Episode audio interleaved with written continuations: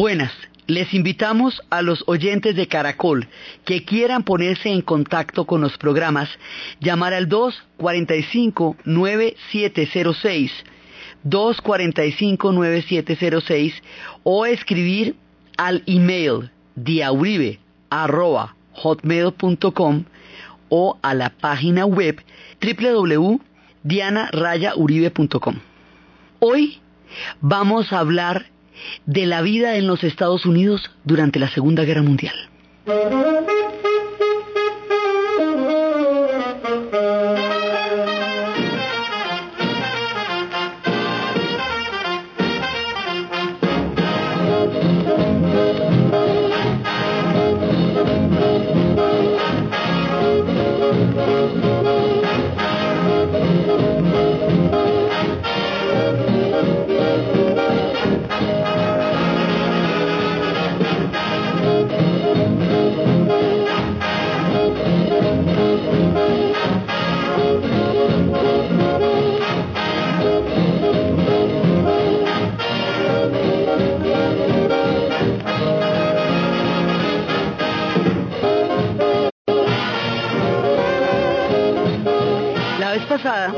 Estábamos hablando de la Gran Depresión y estábamos hablando del impacto psíquico que eso produjo en el imaginario de la sociedad americana y habíamos hablado cómo Franklin Roosevelt va a conjurar la crisis de la Gran Depresión con una inmensa inversión social, con una intervención del Estado en la economía para generar empleo, pero no solamente eso, él crea redes de solidaridad, redes de apoyo, empleo para todo el mundo, pone a los artistas a pintar las fachadas de los edificios, crea federaciones de teatro para que se estén representando diferentes obras en todas partes de los Estados Unidos para que haya trabajo para los actores, crea cantidades de redes de apoyo para que la gente encuentre eh, maneras de ejercer sus oficios y empiece a tener empleo. Entonces, a través de las redes de solidaridad, a través de la gigantesca inversión y a través de toda la forma como él va cohesionando la sociedad a, través, a partir de, de un proyecto de empleo, logra que vuelvan a tener fe en sí mismos. Porque había sido tan duro el impacto de la Gran Depresión que habían perdido el rumbo, estaban completamente despistados después de un golpe tan duro que no podían esperar ni habían tenido antes ni se imaginaban que les fuera a pasar. Entonces lo que va a hacer Roosevelt es fortalecer todo el tejido social americano, es legalizar los sindicatos y todos los derechos y todo para que la gente se sienta, digamos, que hay un espacio laboral y vital en esa sociedad que les permite a ellos continuar viviendo después de haberlo perdido todo. Más o menos ese es el tema. Y el hombre logra no solamente sacarlos del fondo de la olla, sino que se la crean y que se crean a sí mismos. Es no solamente un proyecto económico, es un proyecto social, es un proyecto político y es un proyecto de construcción de credibilidad de un pueblo en sí mismo para salir adelante. Poquita cosa les parece. Entonces, bueno, cuando el hombre monta semejante historia, ya son 10 años de depresión, de 1929 a 1939. Para 1939 ya empiezan a salir y logran salir solitos, o sea, a través de todo ese pacto, ellos, de todo un nuevo orden social, es un pacto social el que va a proponer Franklin D. Roosevelt, una manera de decir, pongámonos todos de acuerdo, hagamos, juntemos iniciativas, tengamos un esfuerzo común y salgamos todos adelante. Y lo logra. Entonces el hombre, bueno, pues lo religen con mayoría y con aplausos. Habíamos visto de la utilización de la radio, él es el primero que genera los sondeos de opinión y a través de los sondeos de opinión el hombre va viendo cómo va siguiendo la gente o no sus programas de gobierno y cómo se va dando y el hombre tiene, digamos, unas características de ser un gran estadista y un hombre a la altura de la historia. A todas estas, mientras los Estados Unidos se va recuperando poquito a poquito, logran tener, digamos, un plante, una buena base para eh, solidificar y sacar adelante su economía, estalla la Segunda Guerra Mundial entre tanto. Entonces, después de la experiencia de la primera, pues la gente no se quiere meter y apenas recién saliendo de semejante batacazo que es la, la Gran Depresión, pues pocas ganas tenían los norteamericanos de meterse en una guerra no, digamos, no, no era en ese momento lo que más les apetecía, más bien quería era como salir adelante y quedarse frescos. Pero las cosas no, no van a poder ser así. Entonces, nosotros estábamos viendo en el programa pasado cómo Franklin Roosevelt tenía la siguiente tesis. Si la casa de mi vecino se está incendiando, ¿por qué no le presto mi manguera? Déjenme que los ayude, porque es que, mire, les voy a contar una cosa, le decía la opinión norteamericana, el proyecto nazi es un proyecto monstruoso. Lo que está pasando allá es un programa que impone la servidumbre, el exterminio, la esclavitud, la degradación y la humillación sobre todos aquellos que no sean esa autodenominada raza superior que se ha atribuido el derecho de patalear y acabar con el resto de la humanidad porque se inventó un cuento y dispone de un aparato nefasto para llevar a cabo semejante horror. Entonces les cuento que ahí toca toca ayudar de alguna manera, porque se acuerdan que hay un momento en que Inglaterra queda íngrime sola, ya ha caído toda Europa en la guerra relámpago, ahí es cuando Roosevelt desesperado dice hay que entrar porque ellos no van a poder aguantar mucho más, ellos están en las últimas.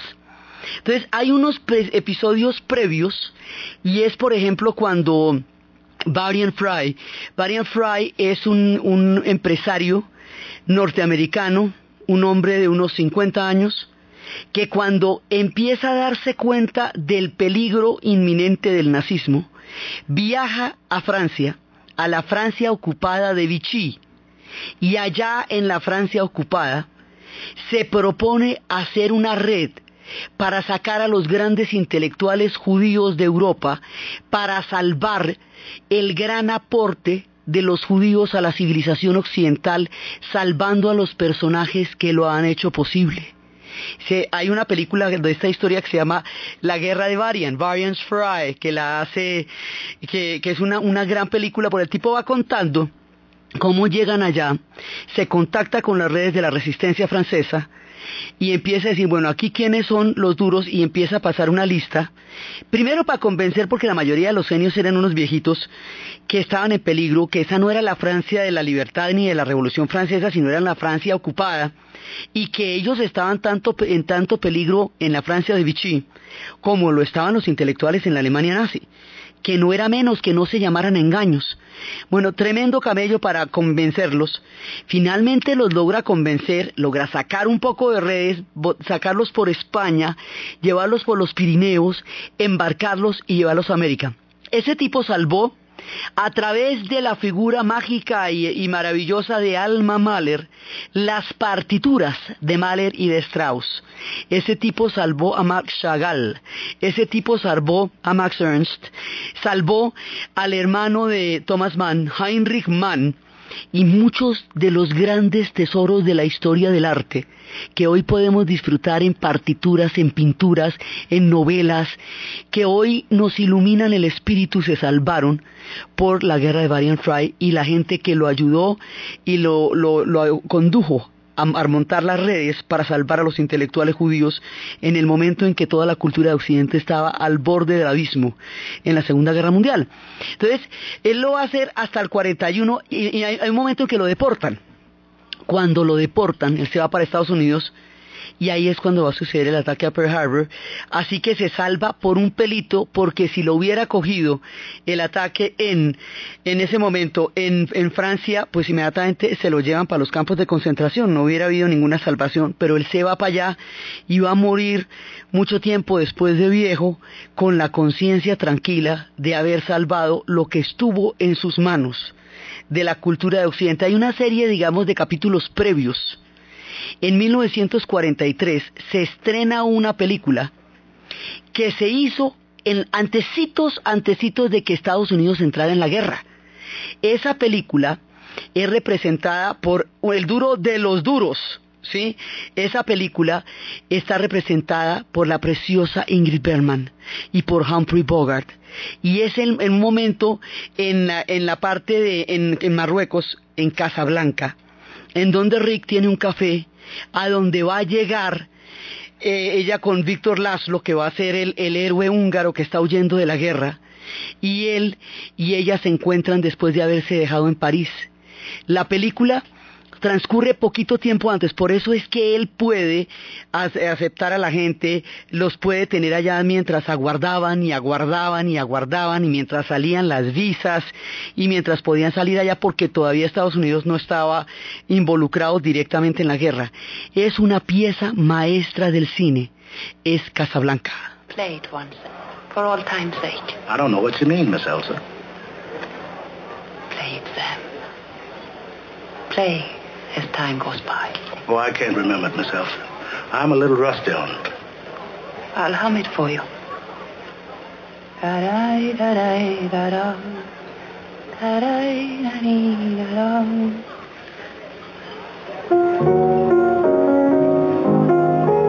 Sing it, Sam. You must remember this. Just a kiss. A sigh is just a sigh. The fundamental things apply as time goes by.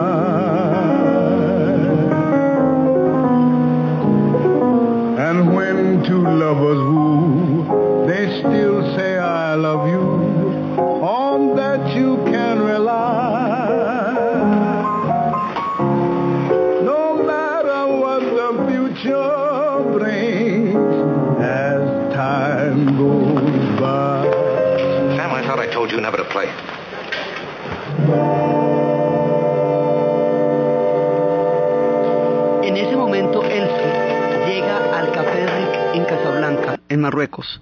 y le pide a Sam, el pianista, que toque la canción que a ellos los había unido en París, que era Mientras el tiempo pasa, As Time Goes By. Él dice que no la recuerda, que está un poquito oxidado y ella le pide el favor que la toque, que por favor la toque en una, en una frase inmortal, que es toca la otra vez, Sam, play it again, Sam, a la que mucho tiempo después Woody Allen le haría un homenaje precioso justo con el nombre, con, e- con esa frase un homenaje a Humphrey Bogart en el futuro en una película que se llamaría Sueños de Seductor en español y Play It Again Sam en inglés. Y va a contar esa historia. Cuando él está tocando la música de As Time Go By, es cuando llega Humphrey Bogart y le dice el personaje de Rick, que es un rudo romántico en el fondo, y le dice que cuántas veces le ha dicho que no toque esa canción. Y cuando ya lo va a regañar, queda la voz suspendida porque ve a Ilse y no la vio desde que la dejó en París, desde cuando le decía, nunca se me olvidará esa escena, los alemanes vestían de gris y tú de azul. Entonces, desde ahí empieza el reencuentro de Rick con Elsie, en una historia heroica y romántica que va a ser inmortal de todos los tiempos, que es Casablanca. Entonces, pero ahí todavía no están metidos en la guerra. Nada que se meten en la guerra, las cosas se están complicando terriblemente. Roosevelt tiene claro, él tiene una serie de cosas claras, porque el hombre era increíblemente lúcido. Entonces el hombre sabía, primero que el peligro eran los alemanes por encima de todo. Segundo, que los rusos, a pesar de haber hecho un pacto con los alemanes, eso no iba a durar lo suficiente y que iban a necesitar eh, más adelante al ejército rojo para derrotar a los alemanes. O sea que había que ir pisteando la manera de hacerse, de buscar una alianza con ellos cuando ya fueron invadidos. Él tenía, digamos, claro una serie de cosas que no eran claras para nadie en ese momento. Tenía claro toda la perspectiva, tenía la credibilidad, tenía la fe de su pueblo, tenía, digamos, todo el respaldo moral y una perspectiva geopolítica de gran estadista, y era un hombre profundamente humano también, porque todo el esfuerzo y la lucha que él tuvo que hacer contra la parálisis, contra el polio, la manera como se sobreponía a todas las penurias, la figura emblemática de su mujer Eleanor Roosevelt, que también va a ser una mujer de la talla de él como primera dama, toda esta figura está, juega a su favor. Entonces, cuando el hombre está planteando la situación ya, digamos, lo que sí ha logrado es poderles mandar dinero. La ley de préstamos y arriendos, que quiere decir que los créditos que se necesiten para Europa tiene la autorización para mandarlos. Eso sí es claro. Pero el tema de cómo se van a meter en la guerra todavía no, no está claro de ninguna manera.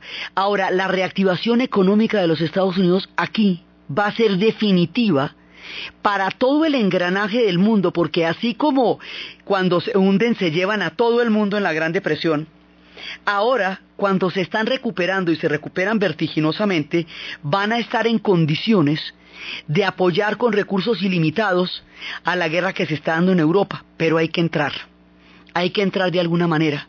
Y la manera como los Estados Unidos entra a la guerra resulta, la, digamos, la más insospechada insospechada entre comillas porque también hay quienes dicen que ellos sabían del ataque y, y que eh, lo dejaron suceder porque era importantísimo, eso hay de todas las versiones. Pero no es directamente contra Alemania por donde entran. Van a entrar es por el lado de Japón. Nosotros vimos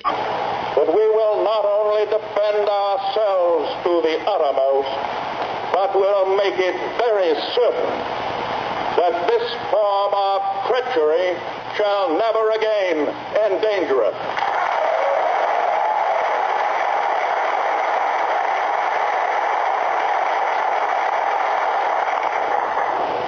Hostilities exist.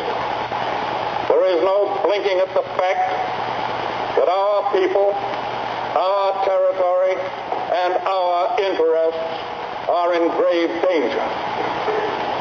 With confidence in our forces, with the unbounding determination of our people, we will gain the inevitable triumph, so help us God.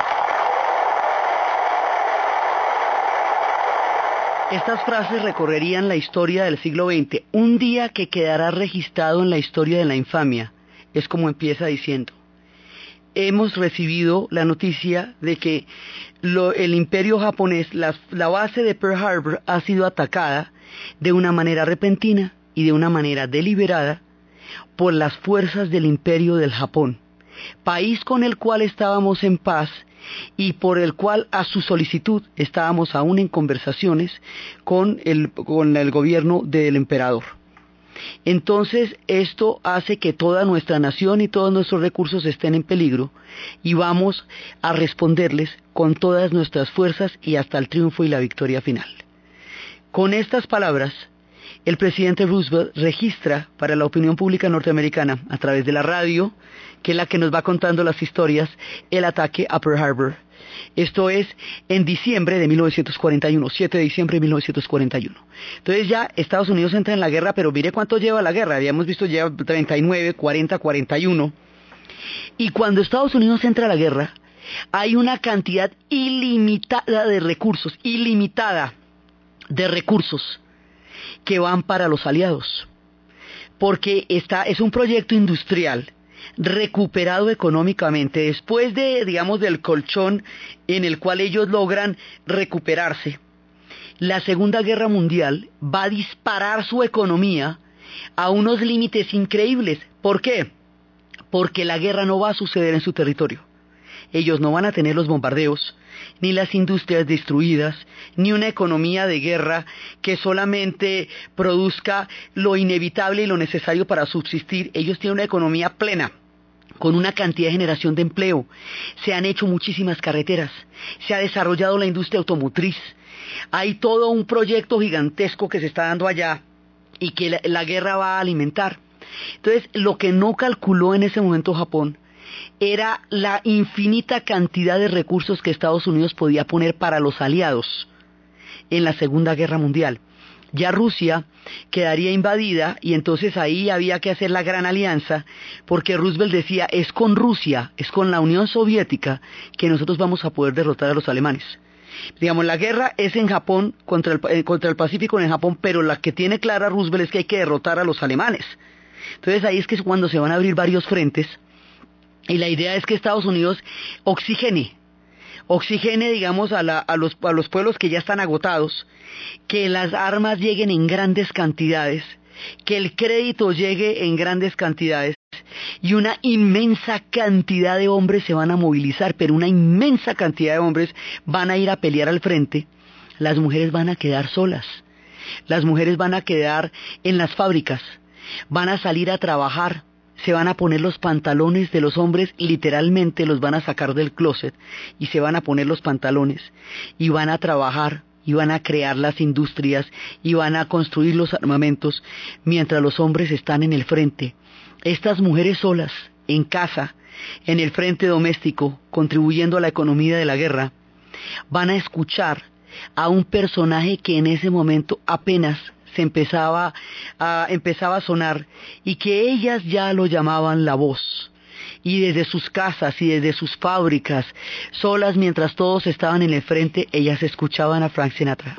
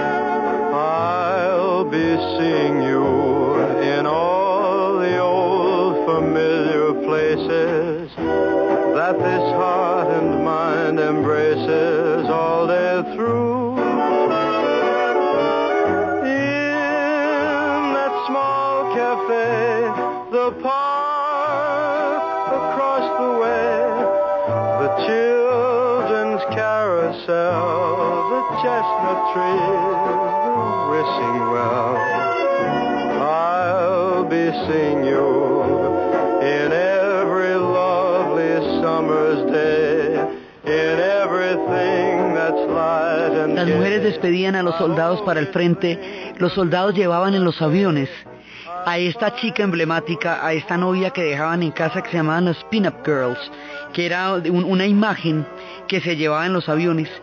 Mientras tanto están pasando una cantidad de cosas. Howard Hughes le ha dado la vuelta al mundo en 3 horas, en 19 días, en 17 minutos y ha empezado a generar la aviación comercial, pero también ha empezado a generar mucho de la aviación militar y la presurización de las cabinas y todo eso, lo que va a hacer que la aviación se convierta en el arma de los Estados Unidos, el arma por excelencia. De ahí en adelante ellos se van a volver una potencia aérea, no solamente por los bombardeos masivos que van a hacer, sino por los portaaviones que van a llevar al Pacífico y con los portaaviones y con los portaaviones van a acabar con la era de los acorazados, digamos, van a, disminuir el poder de los acorazados a través de la aviación. Entonces ellos tienen un nuevo impulso en la guerra, pactan con los italoamericanos para que los apoyen a ellos, pactan con el mismo Lucky Luchano para que apoye a los Estados Unidos y no a Italia, porque acuerde que Italia es una de las potencias del eje y en Estados Unidos hay una cualquier cantidad de italianos.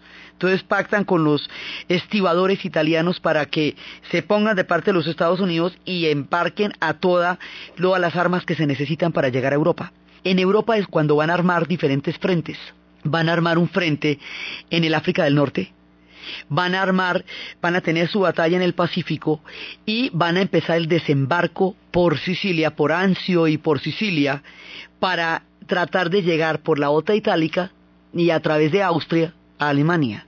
Entonces van a armar diferentes frentes, que era lo que estaba pidiendo la Unión Soviética que hicieran, porque ella sola estaba aguantando al paso todo el peso del ejército alemán, todo el peso del nazismo y ella necesitaba que se armaran otros frentes. Entonces ellos van a armar otros frentes y finalmente, ya cuando tienen, digamos, cuando están atacando por un montón de lugares, cuando están en el África del Norte, cuando están desembarcando en Italia, cuando están en el Pacífico librando la guerra, cuando están en todos esos momentos, es cuando viene el gran desembarco, el más grande de la historia, el desembarco de Normandía, que en palabras del presidente Roosevelt quedó así registrado para su pueblo y para la historia. Ladies and gentlemen, the President of the United States.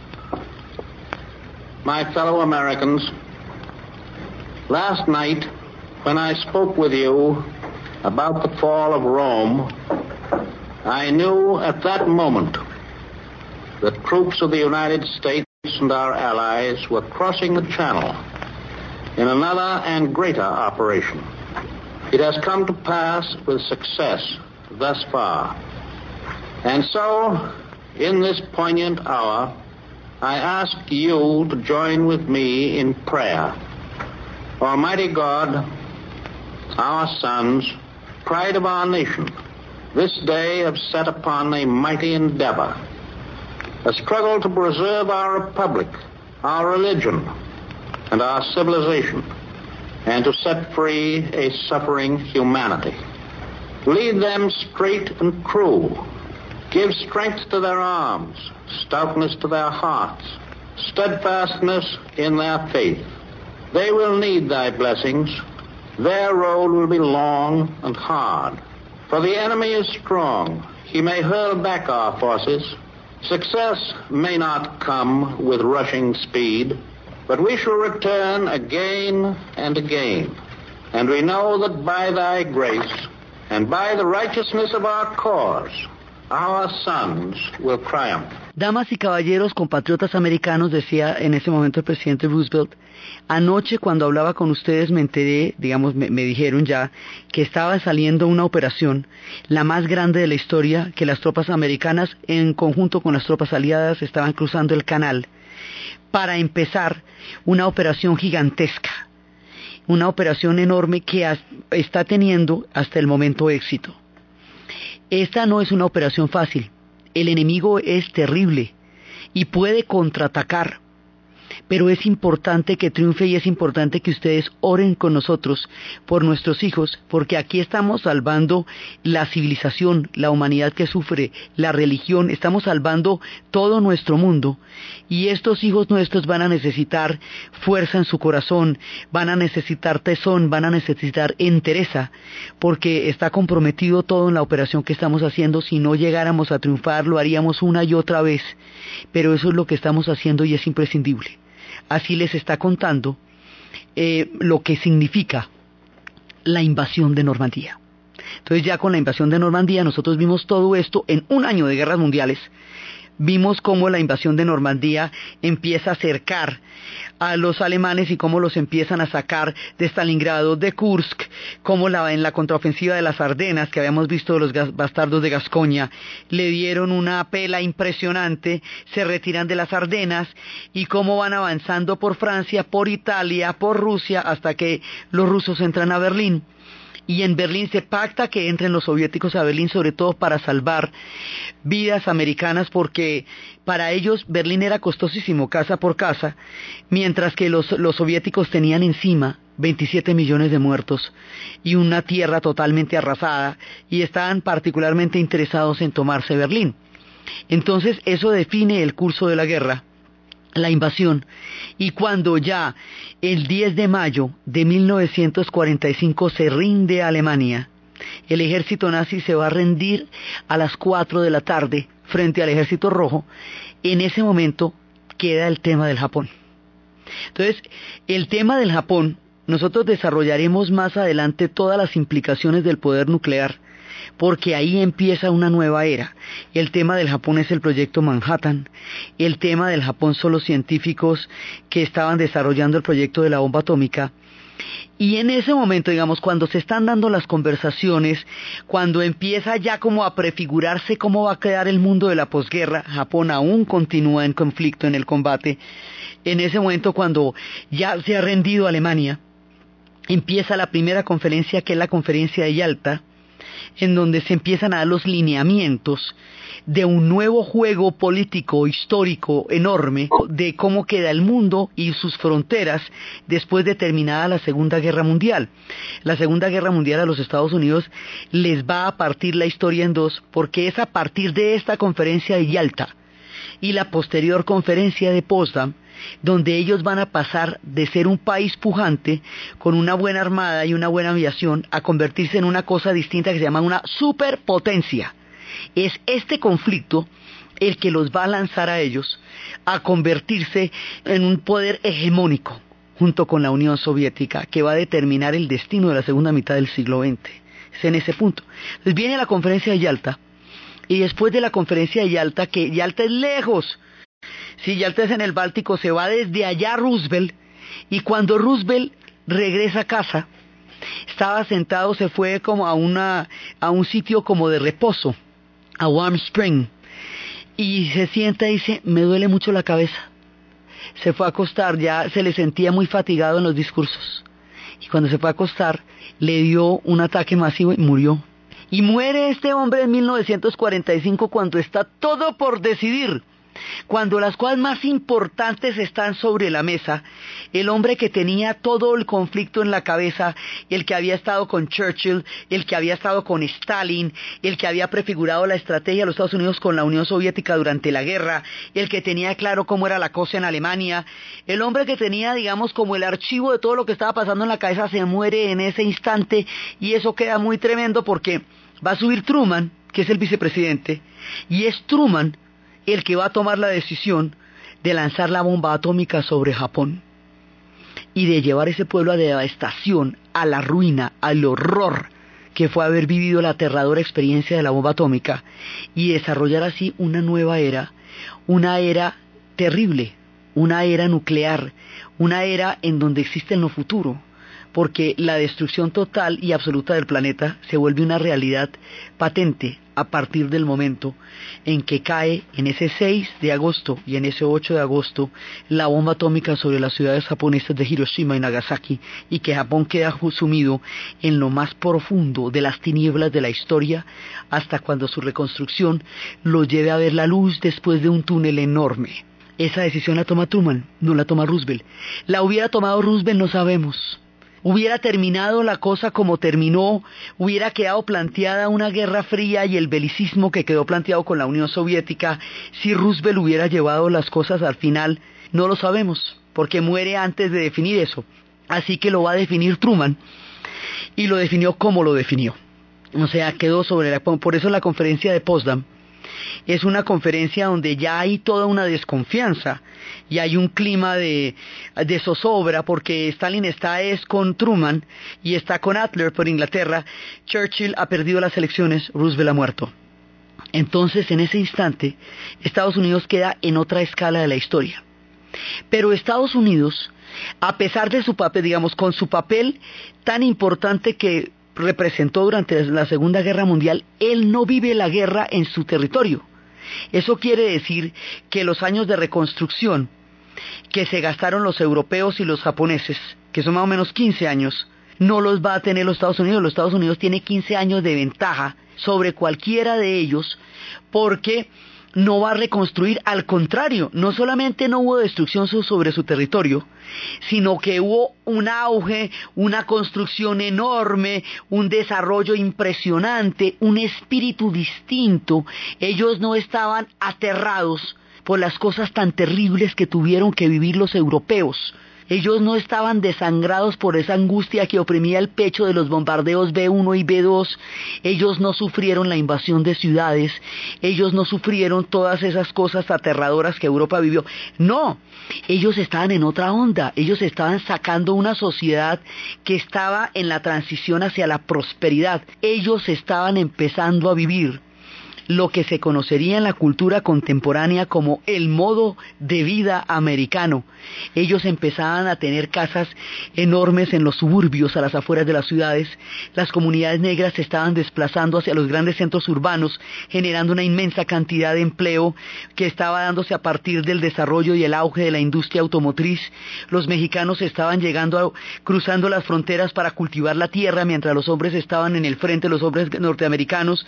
Entonces llega una oleada de mexicanos invitados como brazos de trabajo para generar comida mientras los, eh, los estadounidenses están peleando la guerra. Entonces en Estados Unidos se están moviendo muchas cosas y fundamentalmente se está bailando el swing.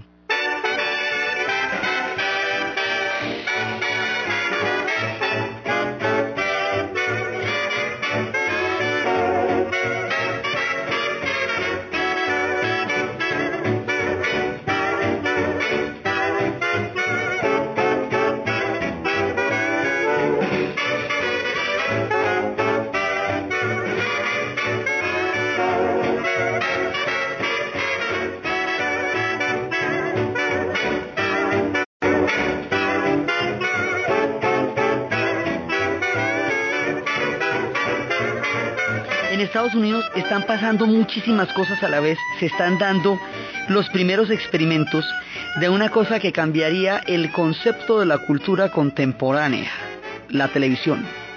Eso va, está empezando a experimentarse en ese momento. Hay otra cosa que va a ser fundamental. Dos ingleses, un Foley y un y otro y un alemán Hertree, se han inventado en 1941 una cosa que ellos ya la tienen clara, pero no la pueden masificar. Los que la van a masificar porque tienen los recursos para hacerlo y la van a llevar a todas partes son los norteamericanos. Eso se va a llamar la penicilina. Y eso va a salvar todas las vidas que usted quiera, porque es la primera arma eficaz contra la infección en los campos de batalla. Va a ser definitiva la, la, invención de la penicilina en los campos. En el cine se está filmando El Ciudadano Kane, está en Casablanca, es la época en que se va a filmar en el 39 fue que se firmó lo que el viento se llevó. Es un momento en el cual ellos están esfloreciendo. Entonces la idea que ellos tienen de los tiempos de la guerra es una idea heroica, es una idea fastuosa, son los soldados en licencia con estas chicas que los estaban esperando para bailar en los grandes salones a Glenn Miller.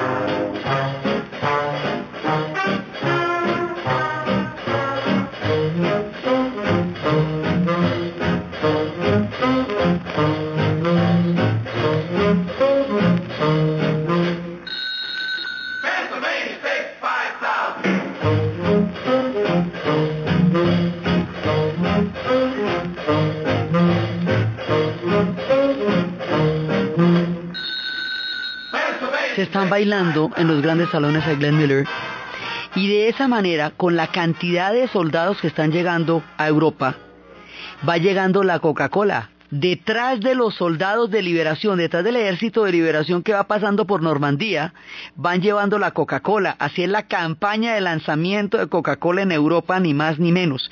Van llevando los chocolates de barras que se ven en las películas, los chicles, el swing. Es decir, la cultura americana empieza a ser conocida por los europeos durante la Segunda Guerra Mundial. Cuando termina la guerra, y vienen todos esos grandes eh, desfiles de terminación de la guerra y eso les dan champaña. Todas las chicas francesas querían estar con ellos. Millones de peladitos nacieron por un lado y por otro entre Inglaterra, Francia y todos los frentes donde estuvieron los americanos.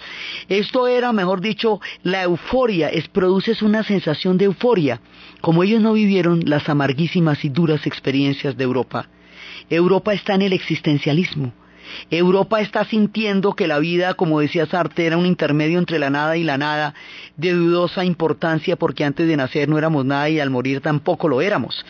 Europa embargada por el segundo y más contundente suicidio de la razón, tiene el alma oprimida y la literatura y la filosofía del existencialismo muestra hasta dónde el corazón de ellos quedó espantado ante los terribles demonios que se erguieron ante la humanidad en la Segunda Guerra Mundial. Esto no le pasa a los Estados Unidos. Los Estados Unidos queda con una economía intacta, queda no durante los años de la guerra pues ellos estaban era ya en su país montando a las carreteras y todo, entonces no vivieron el horror ni la paranoia ni la persecución, sino la mirada de los soldados que estaban en el frente. Entonces la percepción que ellos tienen de la Segunda Guerra Mundial es completamente distinta a la percepción que tienen los europeos. Cuando termina la guerra y ellos van a quedar en una situación económica tan ventajosa y en una situación geopolítica y militar hegemónica, entonces van a tener, ya dicen, bueno, nosotros vamos a desarrollar una sociedad industrial tan grande que eso va a necesitar muchos mercados. Y esos mercados no, no, no son suficientes con lo que tenemos acá, con todo y que tenemos una economía de autoabastecimiento. Vamos a necesitar otros mercados en el futuro y hay que ayudar a Europa para que salga de la crisis, para que se pueda reconstruir.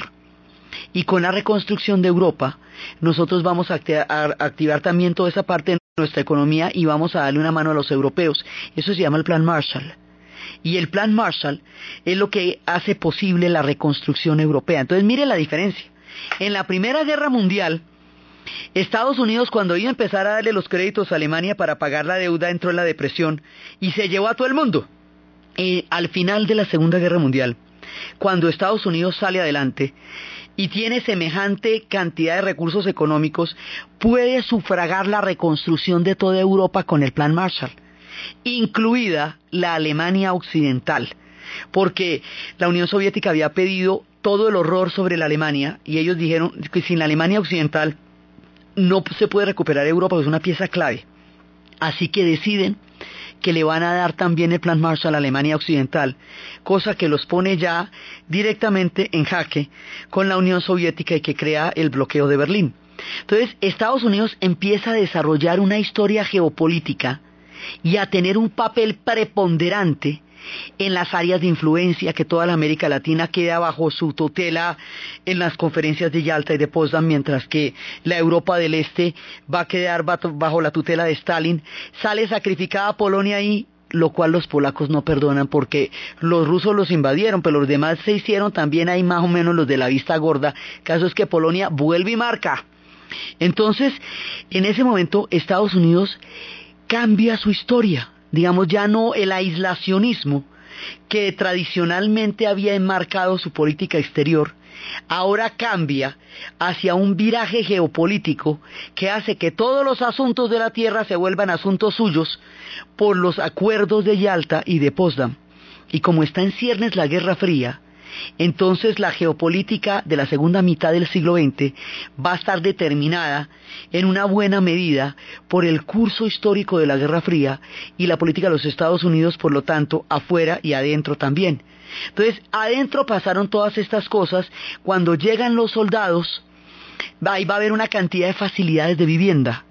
Esas facilidades de vivienda a las afueras de las ciudades van a crear la cultura de los suburbios Allá se van a movilizar los soldados con las mujeres y van a crear esos hogares de ese montón de casitas igualitas, igualitas, igualitas con el prado y ahí es donde está la famosa cultura de los suburbios, donde palean la, nieve en el invierno y recogen las hojas en el otoño y hacen los barbecues y se le presentan a los vecinos con su ponqué, todas esas historias y los niños en la bicicleta y los padres limpiando el carro.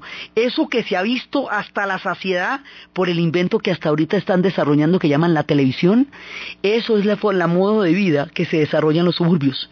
Mientras tanto, una gran cantidad de miembros de la comunidad negra del sur se van a ir al norte y van a vivir en las grandes ensambladoras y van a tener empleo y van a tener otras condiciones.